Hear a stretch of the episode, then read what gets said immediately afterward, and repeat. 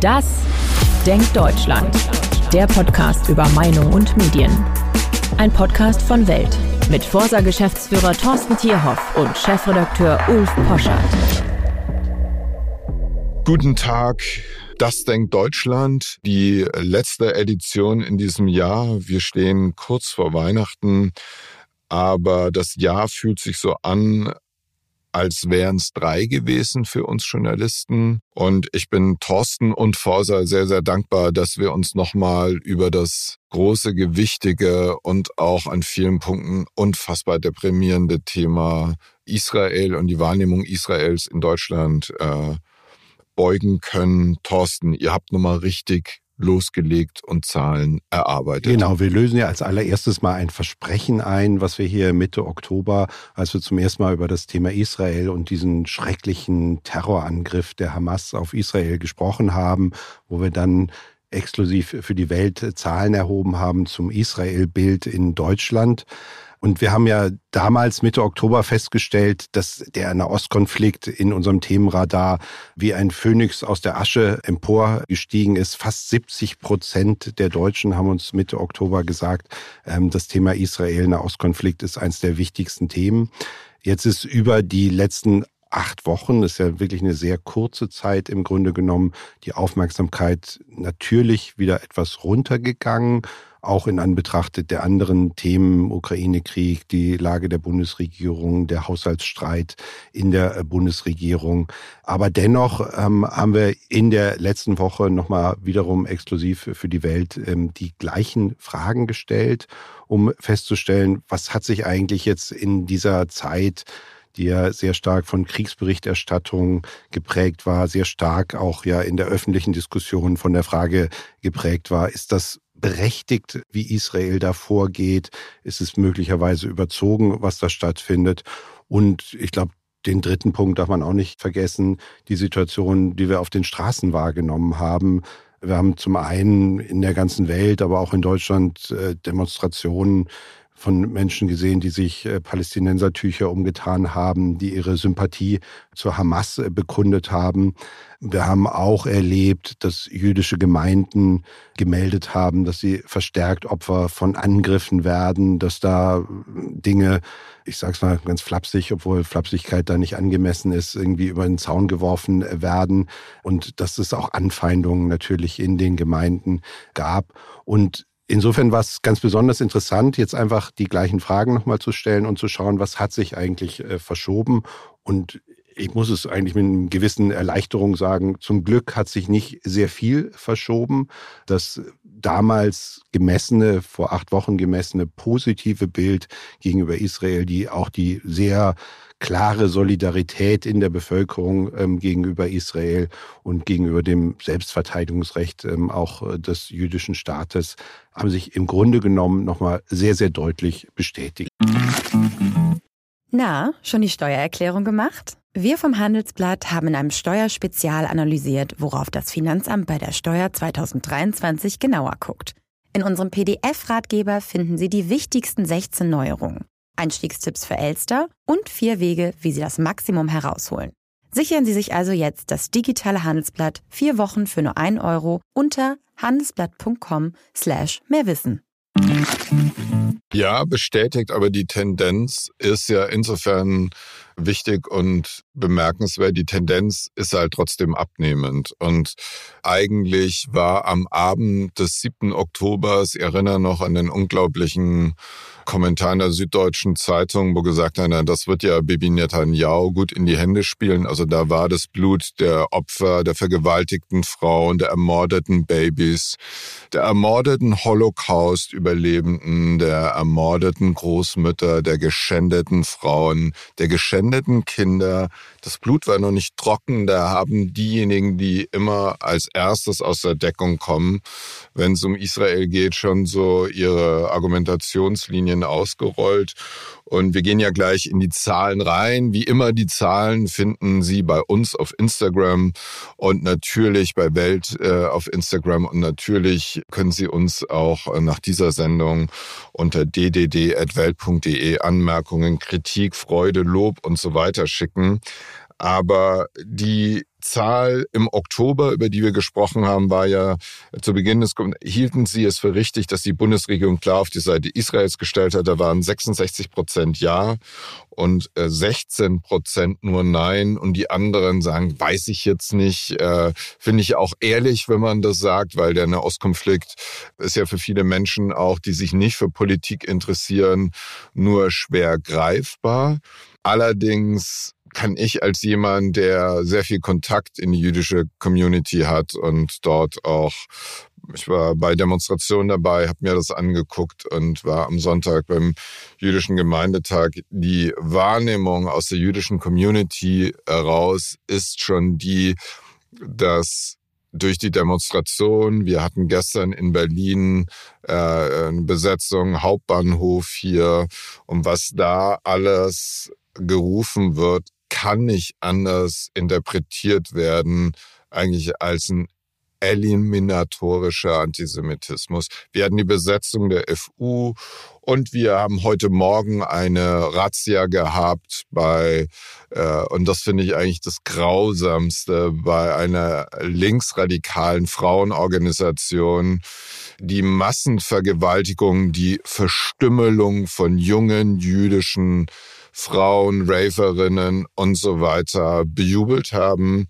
Und insofern ist das so eine Sache, wie man das so wahrnimmt. Also ich finde auch, die Zahlen sind stabil im Sinne, dass eine Mehrheit sich auf Seiten Israels immer noch verorten würde. Aber diese Sympathie oder sag mal, diese grundsätzliche Solidarität nimmt eben auch ab. Ne? Naja, das würde ich, glaube ich, gar nicht so stark sehen, sondern ich denke, und das ist ja im Grunde genommen auch immer das Thema dieses Podcastes, wie unterscheidet sich das, was in der Öffentlichkeit manchmal wahrgenommen wird, von dem, was die öffentliche Mehrheit, die Menschen, die vielleicht nicht so laut schreien, denn tatsächlich denken zu den Themen. Und natürlich ist es wahnsinnig schrecklich und unerträglich, was da teilweise ähm, stattfindet. Und alle diese Beispiele, Ulf, was du sie genannt hast, mir läuft's ja kalt den Rücken runter, wenn ich das höre, wie viel schreckliche Gewalt ähm, in der Gesellschaft stattfindet, wie unsinnig das auch teilweise ist, was auf der Straße da in Auseinandersetzungen getan wird, was für schreckliche ähm, Parolen da gerufen werden, das Existenzrecht von irgendjemand überhaupt in Frage zu stellen. Ich meine, das ist, das ist barbarisch, anders kann man es, glaube ich, nee, nee, Existenzrecht von Hamas in Frage zu stellen, ist, glaube ich, genau richtig ja, Terrororganisationen und so weiter immer auszunehmen, aber die Menschen, die dahinter stehen, die, deren Existenzrecht sei ja auch nicht in äh, Frage gestellt. Was von Terroristen? In einem Kriegsfall ah, würde ich sagen. Lass, lass uns nicht, lass uns nicht auf, auf, auf dieses Terrain begeben. Also ich glaube, wir sind alle als Menschen ähm, jemand, wo wir glauben, jeder Mensch, der sich anständig verhält, hat auch ein Existenzrecht ja, in der ja Gesellschaft. Klar. Ich glaube, das ist klar und wir müssen dahin kommen als Gesellschaft, dafür zu sorgen, äh, dass es gewisse Grundregeln des Zusammenlebens gibt, die wir auch notfalls mit aller nötigen Härte durchsetzen. Die Schwierigkeit, die sich, glaube ich, äh, da ergibt, ist in der Tat, das Thema Israel ist für viele Menschen weit weg. Es ist natürlich durch diese Nachrichtenlage Anfang, Mitte Oktober ins Bewusstsein gekommen. Und das, was wir jetzt erleben, ist natürlich die Schwierigkeit auch, wie positioniert man sich dazu.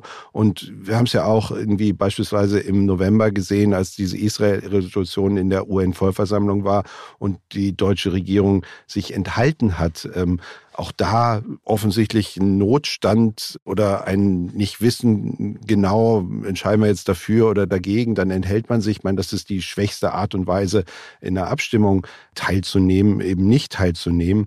Da haben wir Anfang November für RTL NTV auch mal nachgefragt, was denken die Menschen dazu? Und da haben nur 39 Prozent gesagt, sie glauben, dass es richtig ist. Ein Viertel hat gesagt, nein, Deutschland hätte eigentlich zustimmen sollen und 30 Prozent hätte gesagt, Deutschland hätte ablehnen sollen. Jetzt kann man immer sagen, oh Gott, 30 Prozent waren sogar dafür, dass es abgelehnt ähm, wird ist das nicht ein Ausdruck davon, irgendwie, dass die Menschen doch nicht so klar zu Israel stehen? Ich glaube, es ist ein Ausdruck davon, dass die Menschen nicht ganz genau verstanden haben, was da eigentlich äh, zur Abstimmung steht und was da stattfindet und dass die Situation schlicht und ergreifend im Nahostkonflikt komplex ist. Ja, also wir, ihr habt ja auch gefragt, äh, Oktober und Dezember hat Deutschland eine besondere Verpflichtung gegenüber Israel. Von Merkel kommt das Wort Staatsräson. Ich als protestantischer Zionist würde immer noch weitergehen, glaube, dass die Israel gibt es nicht zuletzt wegen der Shoah. Und insofern ist das Existenzrecht Israels aus der Geschichte heraus mit der Staatsgründung 48 auch ganz eng mit der deutschen Geschichte verknüpft. Auf eigentlich die furchtbarste Art, die man sich vorstellen kann. Also unsere Gräuel, die Gräuel der Deutschen, die unsagbaren Gräuel der Deutschen im Holocaust, haben die Geschichte Deutschlands, es war der Ort, an dem das jüdische Bürgertum äh, bis 33 eigentlich das Gefühl hat, wir sind hier sehr gut aufgehoben. Wir sind nicht nur integriert, sondern es gibt ein Wir. Von Prosor erinnert, der israelische Botschafter erinnert immer daran, ähm, sein Großvater war ein preußischer Offizier. So. Und ähm, seine Familie kommt aus Charlottenburg, aus der Eisenzahnstraße. Und deswegen sind wir miteinander verknüpft, diese Geschichte je mehr ich über die Nachkriegsdeutschland nachdenke, dann glaube ich, dass nie wieder, weil auch bei den Gründern der Bundesrepublik etwas, was man damals nicht aussprechen konnte, aber de facto muss das ein Fundament gewesen sein, nie wieder. Und Helmut Kohl hat mir mal erzählt, dass in der rheinland-pfälzischen im Parlament gesagt, ja, Sozis und Christdemokraten haben gestritten. Aber da waren welche dabei, die waren zusammen im KZ. Der Sozialdemokrat war im KZ und der Zentrumsabgeordnete war im KZ. Der hat gesagt, glauben Sie, die haben sich die Köpfe eingeschlagen? Nee.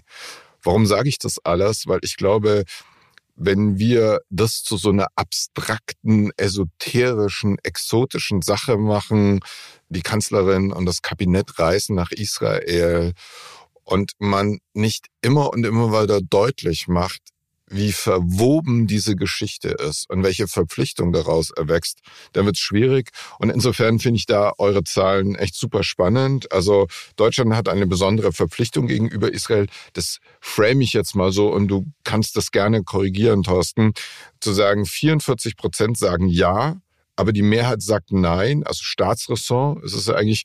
Und jetzt ist es im Dezember 37 Prozent nur noch ja und 56 Prozent nein.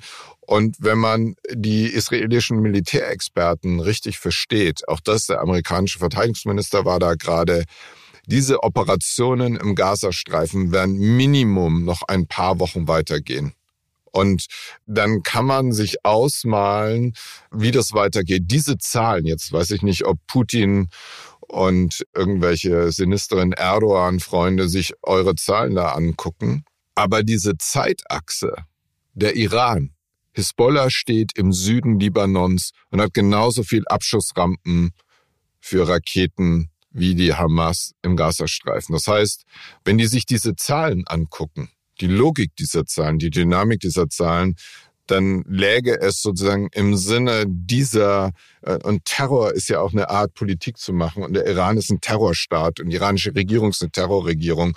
Und da gab es ja auch jetzt diese Woche den Prozess, wo man gesehen hat, dass dieser äh, Brandanschlag auf eine Synagoge, eine jüdische Schule angestiftet wurde von diesem scheußlichen Regime. So kurzum, was machen wir mit den Zahlen? Wenn wir nicht nur im Januar im Gazastreifen diese Bilder haben, sondern möglicherweise die israelische Regierung im Sinne des Nie wieder in den Süden Libanons einrückt, um deutlich zu machen, wir akzeptieren nicht, dass die Hisbollah dort den Norden Israels gefährdet. Ja, ich glaube, dann, dann müssen wir nochmal die Zahlen neu erheben, weil dann eine andere Situation passiert ist. Ich äh, würde diese Zahlen eher dahingehend interpretieren, dass natürlich am Anfang eine große Sorge auch irgendwie da war, dass dieser Konflikt sich ausweiten könnte, dass es etwas ist, was nicht lokal begrenzt ist, sich um den Gazastreifen dreht. Ich meine, die Situation findet statt, aber sie findet natürlich noch in einer Art und Weise statt, wo sich der Einzelne in Deutschland noch nicht äh, bedroht fühlt. Aber wenn man sich das anschaut, was die Houthi-Rebellen da irgendwie betreiben im äh, Roten Meer, dann ist es natürlich schon auch bedrohlich, weil es den Welthandel in, in, in Zwangshaft äh, nimmt ähm, und da auch durchaus eine Ausweitung des Konfliktes ja immer im Raum steht und Iran äh, und die Absichten, die da verfolgt werden, irgendwie, ich glaube, die muss man natürlich sehr, sehr sorgfältig ähm, im Blick behalten und aufpassen, dass es eben nicht zu einem Flächenbrand wird, äh, was dort bislang relativ lokal begrenzt auf den Gazastreifen stattfindet. Dass dieser Wert etwas zurückgeht, sieben Prozentpunkte, klingt erstmal relativ viel, ist aber natürlich in Wirklichkeit gar nicht so wahnsinnig äh, viel.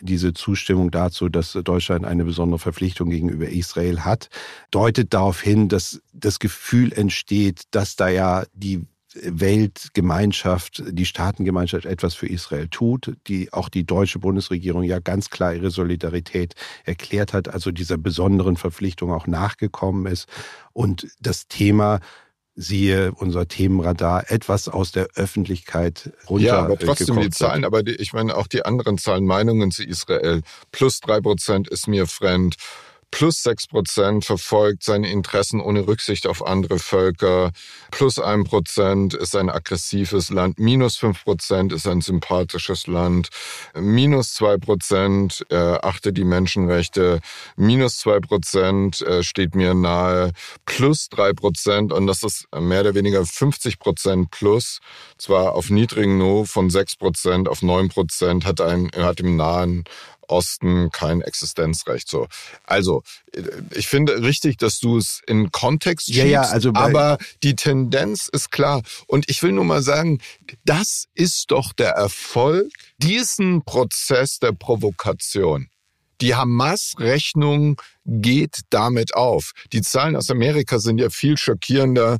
Äh, die wirst du dir auch angeguckt haben, wo man sieht, insbesondere die Generation der unter 24-Jährigen. Äh, und, und da muss man sagen, das ist ja auch etwas, was mich als Intellektuellen und Medienmacher natürlich schockiert. Dieser ganze aktivistische, postkoloniale Bullshit wo man gesagt haben, ja, es sind irgendwelche Spacken an irgendwelchen Lehrstuhlen, die keinen Eimer interessieren und so weiter. Die haben es geschafft, über Jahre und Jahrzehnte so ein Klima vorzubereiten, in dem es jetzt möglich ist. Und die Zahlen, ich, ich war, ich war, also ehrlich gesagt, die positivsten Zahlen war in Deutschland verglichen mit den amerikanischen Zahlen, Thorsten, die du vielleicht nochmal einordnen kannst, war, dass in Deutschland die jüngere Generation so viel mehr Stabilität ausweist, scheinbar oder anscheinend, ich weiß nicht, welches, welches Wort da richtig ist, als in den USA. Aber summa summarum wird dieser Krieg so weitergehen, ist die Tendenz klar. Und das ist ja auch ein Ziel der Hamas man muss es schon sehr klar differenzieren und das ist ja jetzt hier die Gelegenheit auch dazu, ähm, das zu tun. Zum einen, glaube ich, muss man unterscheiden die Einstellung gegenüber Israel, wodurch wird sie geprägt? Sie wird auch durch eine Wahrnehmung der Regierung geprägt. Also wir sehen das auch in anderen Untersuchungen. Die Einstellung gegenüber den USA ist in Deutschland grundsätzlich positiv. Sie ist aber immer davon auch geprägt, wer ist gerade in USA an der Regierung. Also zu Zeiten, als Trump Präsident war, war die Einstellung der Deutschen den USA gegenüber deutlich negativer geprägt, als das der Fall ist. Und jetzt es findet natürlich die Auseinandersetzung damit statt, was passiert da auf der militärischen Seite, was findet da statt, welche Graulen löst auch jetzt eine Bodenoffensive aus. Und das ist ja im Grunde genommen, könnte man sagen, ja natürlich ist es selbstverständlich, also wenn irgendwo Krieg stattfindet, wir hatten gerade am Wochenende auch diese Nachricht von diesen drei versehentlich äh, erschossenen Geiseln. Schreckliche Nachricht. Auf der anderen Seite etwas, was natürlich in Kriegssituationen immer wieder auch bedauerlicherweise passieren kann, wahrscheinlich sogar passieren muss, äh, weil natürlich äh, viele Leute unter Anspannung stehen und da auch tragische, tödliche Fehler gemacht werden. Interessant ist, wenn man sich anschaut, wie stehen eigentlich die Deutschen zu dem militärischen Vorgehen im Gazastreifen. Und da sehen wir ja durchaus dieses sehr, sehr gespaltene Bild der Deutschen. Etwa die Hälfte sagt, es ist angemessen und genauso viele sagen, hm, es könnte auch ein Stück zu weit gehen, was die Israelis da betreiben. Und das ist ein Bild, was sich übrigens auch durch alle Bevölkerungsgruppen gleichermaßen gespalten fortzieht. Ja, da finde ich interessant. Wir haben ja den grünen Sound der ja auch bis auf diese grotesken UN-Abstimmungsverhaltensnummern der Außenministerin war ja sehr stabil. Also wir sehen ja in der europäischen Linken zum Beispiel Spanien, Irland, UK, Horror, wie komplett lost die da sind. Und da muss man sagen, egal wie man über die Regierung Olaf Scholz und Habeck und Baerbock denkt, aber auf der Tonspur in jedem Fall, was Israel betrifft, glaube ich, äh, wirklich ganz unmissverständlich. Äh, Marco Buschmann hat im Jüdischen Gemeindetag eine wirklich exzellente Rede gehalten. Die können Sie auf welt.de nochmal nachlesen, kann Sie nur empfehlen. Das ist für mich bis dato, ehrlich gesagt, aus der Bundesregierung die beste Rede, weil er nochmal deutlich macht, dass dieses Existenzrecht Israels und die besondere Verantwortung für das jüdische Leben in Deutschland eben auch mit Recht und Rechtsstaatlichkeit verbunden werden muss. Das hat er sehr gut gemacht. Und jetzt hat mich überrascht, aber auch irgendwie auch nicht, auch ganz rührend und sympathisch die Grünen, die am meisten finden. Also alle liegen in so einem Korridor zwischen 35 und 46 Prozent, äh, ja, ist es überzogen. Und dass die Grünen halt mit 46 Prozent, ja, überzogen. Ich glaube, so deren rührende Naivität, dass man auch solche Konflikte vielleicht eher mit einem runden Tisch mit der Hamas oder mit einem Workshop irgendwie und so beendet. Also da sagen wir mal so, da müssen die noch hinfinden. Und ich will es jetzt nicht dissen, weil es ist ja eine ganz sympathische Zug. Und natürlich äh, als wehrhafter Liberaler und Demokrat habe ich mich gefreut, dass bei der FDP gewissermaßen die Angemessenheitseinschätzung am größten war, weil und das ist ja ein Narrativ dieser Auseinandersetzung, dass man nicht oft genug Gott, Narrativ, das Horrorwort. Wir müssen eigentlich vereinbaren, ich muss für jedes Mal, wo ich sage, fünf Euro spenden. Fangen wir gleich an. Ja, gut, äh, fangen wir jetzt damit an. Aber zu sagen, hier, hier, hier geht's auch um Freiheit. Und, äh, das ist ein Kampf gegen Feinde der Freiheit. Und äh, ja, aber aber ja, wobei, sagen, wobei man ja auch einordnen muss, also die Unterschiede sind ja wirklich nicht sehr groß, nicht sehr stark. Also ich nehme, was ich kann an Zahlen bei euch. Ich nehme, was Wir ich sehen kann. ja bei anderen Umfragen ähm, und bei anderen Fragestellungen irgendwie, dass sozusagen diese Diskrepanz gerade zwischen Grünen und AfD, wenn man das mal so aufspannt, ähm, riesig ist. An dieser Stelle sind sie ja wirklich im, in einem sehr überschaubaren Korridor. Ähm, und das heißt, diese diese Gespaltenheit, dieses nicht ganz genau wissen, was ist da eigentlich, wie soll ich das einordnen, das zieht sich durch die gesamte Bevölkerung. Kannst du mit durch. dem Begriff Nuancen leben in dem Fall, dass ich diese Nuancen rauslese? Die, die Nuancen kann. sind, sie, sie passen sicherlich ins Bild und äh, wenn man sie interpretieren wollte, ist das sicherlich auch zulässig, das in diese Richtung zu interpretieren, aber bitte nicht vergessen, dass es Nuancen ja. sind. Wir können ja. nicht jeden Prozentpunkt ja, hoch und runter immer als große Veränderung darstellen. Das ehrt sich, Thorsten. Aber darf ich bei den Nuancen, äh, ein herrliches Wort, wenn man es spricht, es ist Es kostet Nuancen, demnächst auch fünf äh, Euro. Ja, okay. Acht in dem Fall oder äh, Franc in dem Fall. Generationsspezifische Nuancen. Und zwar die 30 bis 49-Jährigen finden es besonders angemessen ich weiß, bleibt alles in einem Korridor. Siehst du da irgendeine Signifikanz? Hast du da irgendeine Erklärung? Oder würdest du sagen, das ist die Unschärfe einer solchen Untersuchung? Ja, ein Stück weit ist es natürlich die Unschärfe, aber es passt ein bisschen in das Bild, was wir ja auch in anderen Themenzusammenhängen schon erkannt haben. Wenn du dich dann erinnerst, als wir über die Bundeswehr gesprochen haben und über die Wehrhaftigkeit insgesamt, dann sind es die 30 bis 49-Jährigen, die am ehesten dafür stehen, dass wir auch Dinge äh, verteidigen müssen. Ähm, und ich glaube, das spiegelt sich hier an dieser Stelle ein bisschen auch wieder. Jetzt machen wir diesen Sprung. Äh, er ist immer wieder unselig, aber er muss gemacht werden, fürchte ich. Einschätzung der Entwicklung der Einstellung gegenüber Juden. Ja, das ist eine wahnsinnig interessante Untersuchung, die wir gerade im Auftrag des Sterns durchgeführt haben. Und glücklicherweise haben wir die gleichen Fragen vor 20 Jahren gestellt. Äh, wir können also bei aller Schwierigkeit, die immer darum sich dreht, wenn man Antisemitismus misst, äh, stimmt dann das Modell, was man zugrunde legt. Äh, es wurde auch in der Kritik zu dieser Umfrage schon laut, das seien doch irgendwie soziale Erwünschtheiten, die da gemessen werden.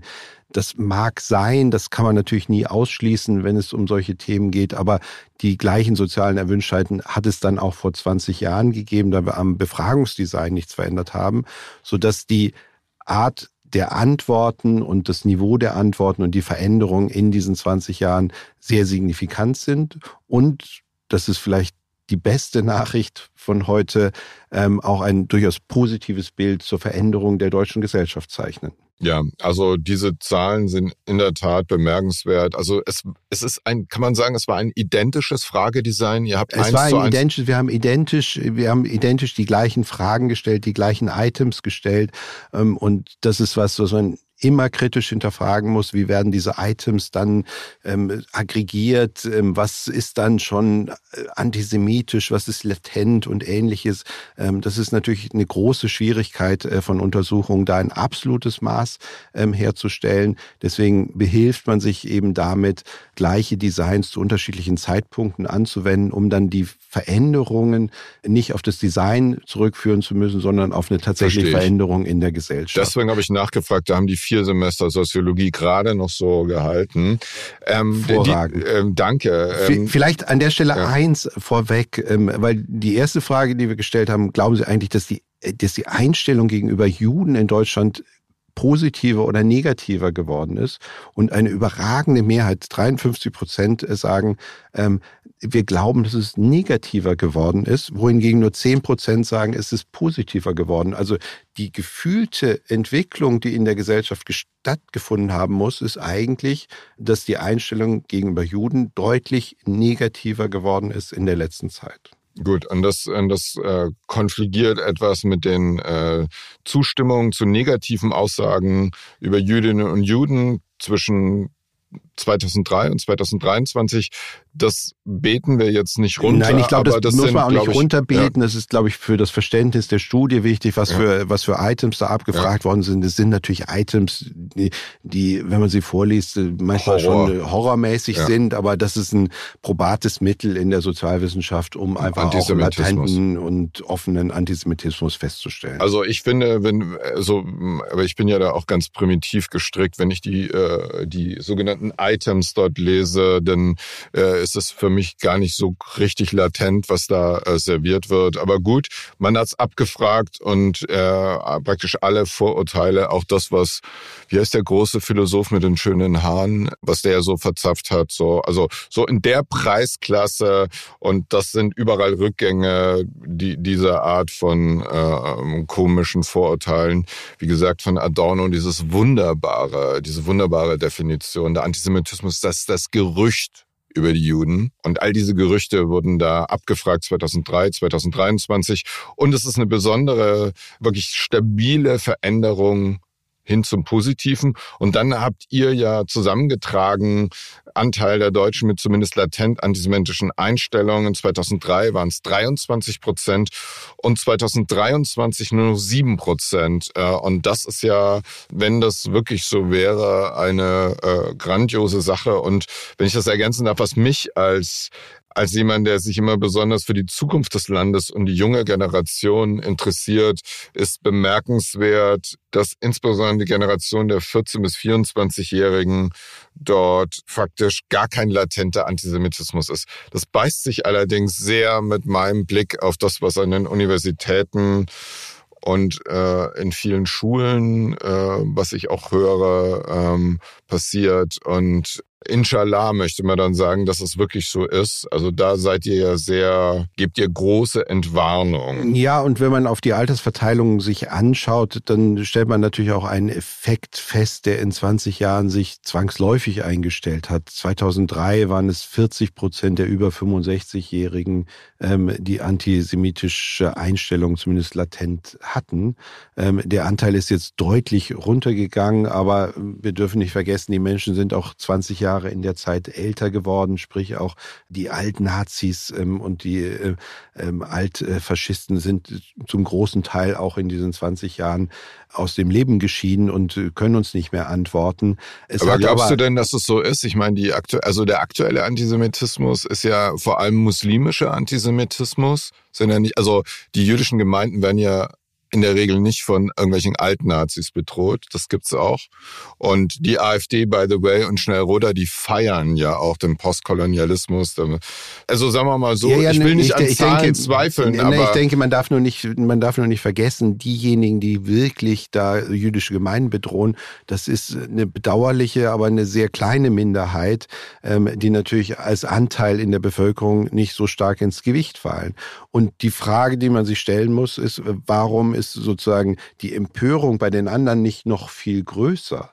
Denn antisemitische Einstellungen haben die meisten offensichtlich zum Glück nicht mehr in der Gesellschaft und der Anteil ist drastisch äh, zurückgegangen in der Zeit.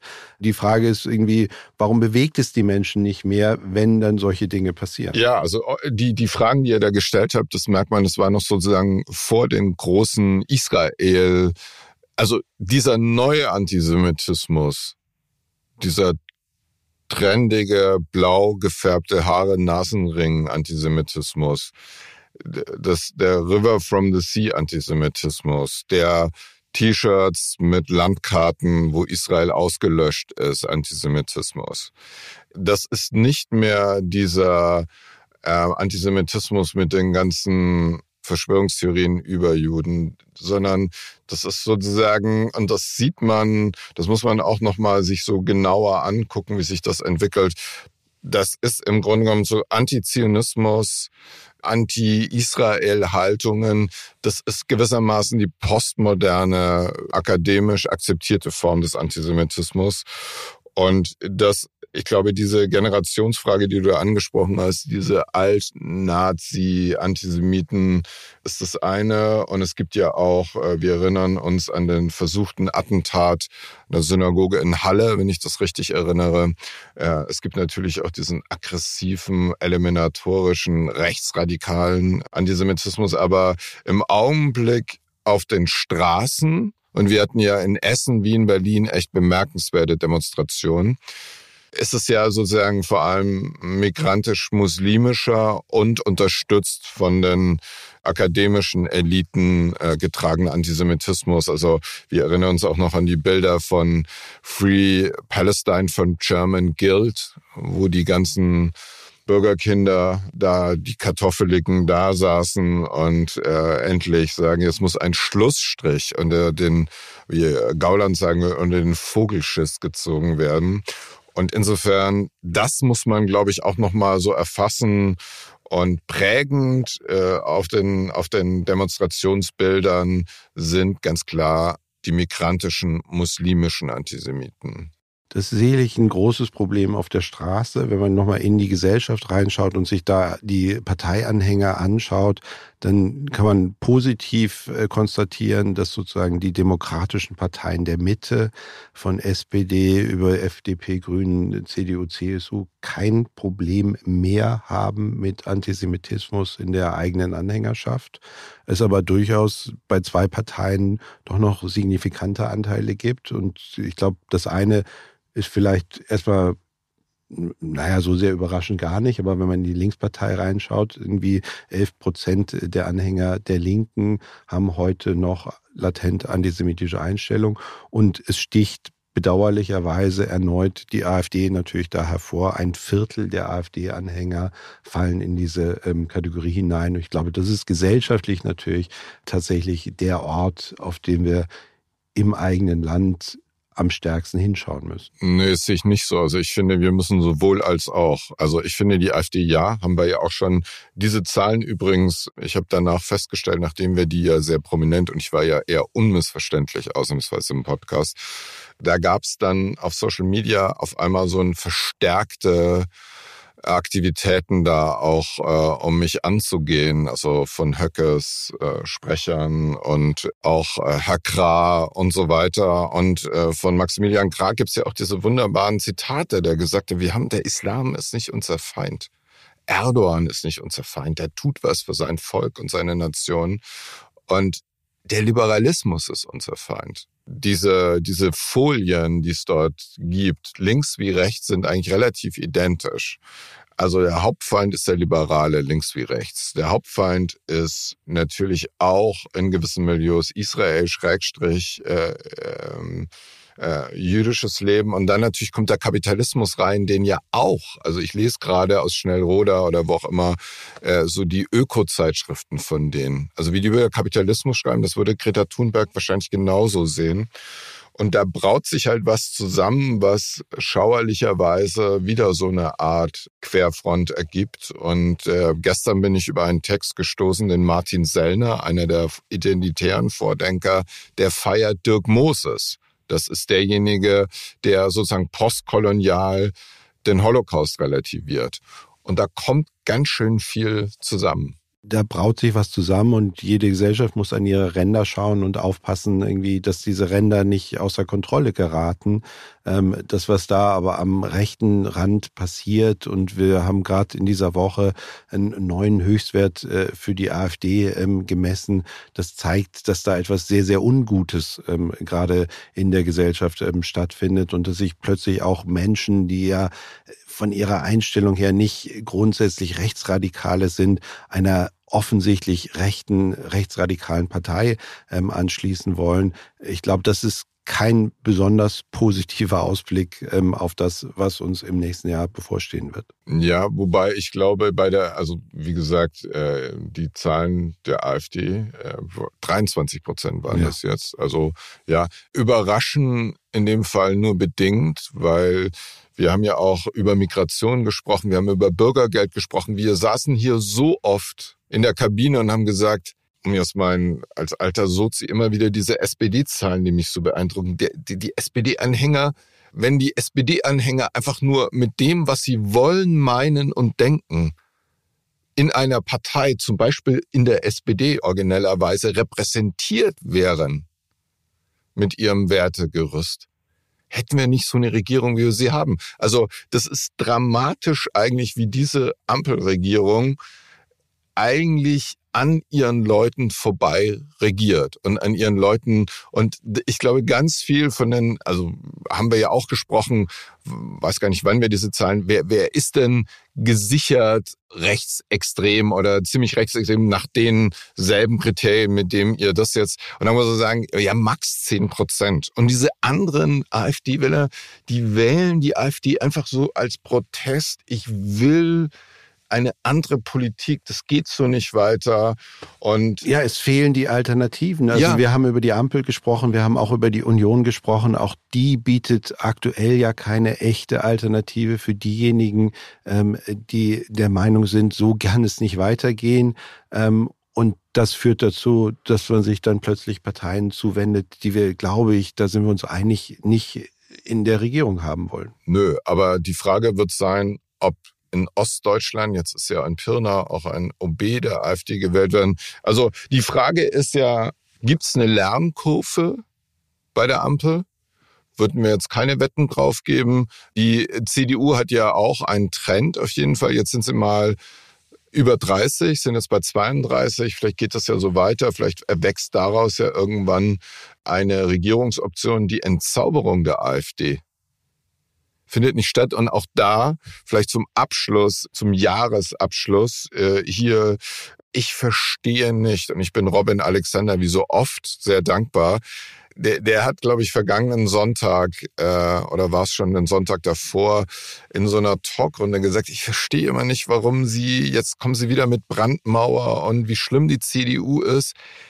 Bitte gucken Sie sich doch an, es gibt jetzt eine wirklich krasse rechte Partei und hören Sie doch auf, auf der CDU um so, die steht klar, die sind super sortiert, da, da gibt's nichts, aber auch gar nichts, kein Spurenelement, was irgendwie problematisch ist. Einfach nur ähm, für mich in Teilen viel zu wenig konservative und bürgerliche Partei, aber immerhin que. Und wir haben mit der AfD eine Partei, deswegen lese ich das auch gerade, was die so schreiben, auch ihre Vordenker, wie die über den Liberalismus schreiben. Das ist sozusagen, die verachten und hassen den Kapitalismus, den Liberalismus, die Moderne, die Postmoderne. Und damit muss man sich auseinandersetzen, weil das Schockierende, je mehr ich davon lese, ist, das ist so anschlussfähig an klassische linke Diskurse, dass es schockierend ist. Ja, ja, es ist schockierend und es ist schockierend, wie sehr es sozusagen an den offensichtlichen Bedürfnissen der Menschen vorbeigeht, die sagen, wir wollen einfach Lösungen in diesem Land und diese Lösungen müssen in einem gesellschaftlichen Konsens gefunden werden und nicht in diesen kleinen-kleinen der parteipolitischen Auseinandersetzung und der Durchsetzung einzelner Klientelpositionen. Ähm, und das, glaube ich, ist die große Aufgabe der demokratischen Parteien in der Mitte, das festzustellen und das in die Hand zu nehmen. Ja, also ähm, wir sind sehr gespannt, ob das im nächsten Jahr so sein wird. Jetzt wünschen wir Ihnen aber erstmal frohe Weihnachten, eine starte Zeit, wie man in Bayern sagt, mal äh, zur Ruhe kommen, in Ruhe äh, dieses wirklich heftige Jahr äh, sacken lassen und einen guten Rutsch ins neue Jahr. Bleiben Sie gesund. Und glaube, wir müssen erwähnen, dass wir auch ein wenig zur Ruhe kommen und eine Pause einlegen werden und dann im neuen Jahr uns erst mit etwas Zeitverzug wieder melden werden. Genauso ist es. Bitte kommen Sie gut rüber ins neue Jahr und äh, gerne Rückmeldungen geben. Vielen Dank auch äh, am Ende dieses Podcast-Jahres für die unglaublich vielen äh, kritischen, aber auch äh, sehr, sehr positiven Rückmeldungen, die ich bekommen habe. Ich freue mich, dass Sie uns so genau zugehört haben. Frohes Fest und ein frohes 2024. Da kann ich mich nur anschließen. Vielen, vielen Dank.